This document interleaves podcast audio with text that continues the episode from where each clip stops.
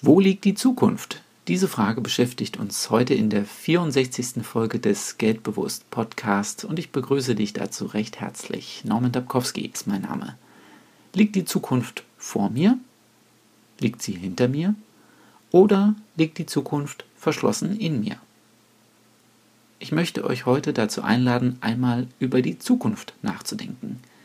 Wenn man davon ausgeht, dass man die Zukunft nicht mit den offenen Augen sehen kann, da muss sie zwangsläufig außerhalb des Seefeldes liegen. Man kann also annehmen, dass die Zukunft hinter uns liegt, also da, wo wir keine Augen haben. Wenn wir allerdings an einen Zeitstrahl denken, dann wissen wir, die Zeit läuft unaufhörlich weiter und die Zukunft kommt in der vor uns liegenden Zeit. Man kann also auch sagen, dass die Zukunft vor uns liegt. Wenn es um eine Betrachtung geht, was die Zukunft wohl bringen wird, dann könnten wir die Vergangenheit zwar in Gedanken vor uns ausbreiten, ob die daraus resultierenden Schlussfolgerungen aber wirklich so eintreffen werden, bleibt ungewiss.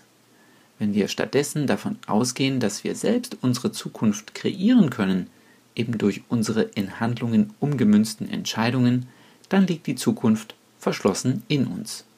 Worauf will ich nun eigentlich hinaus?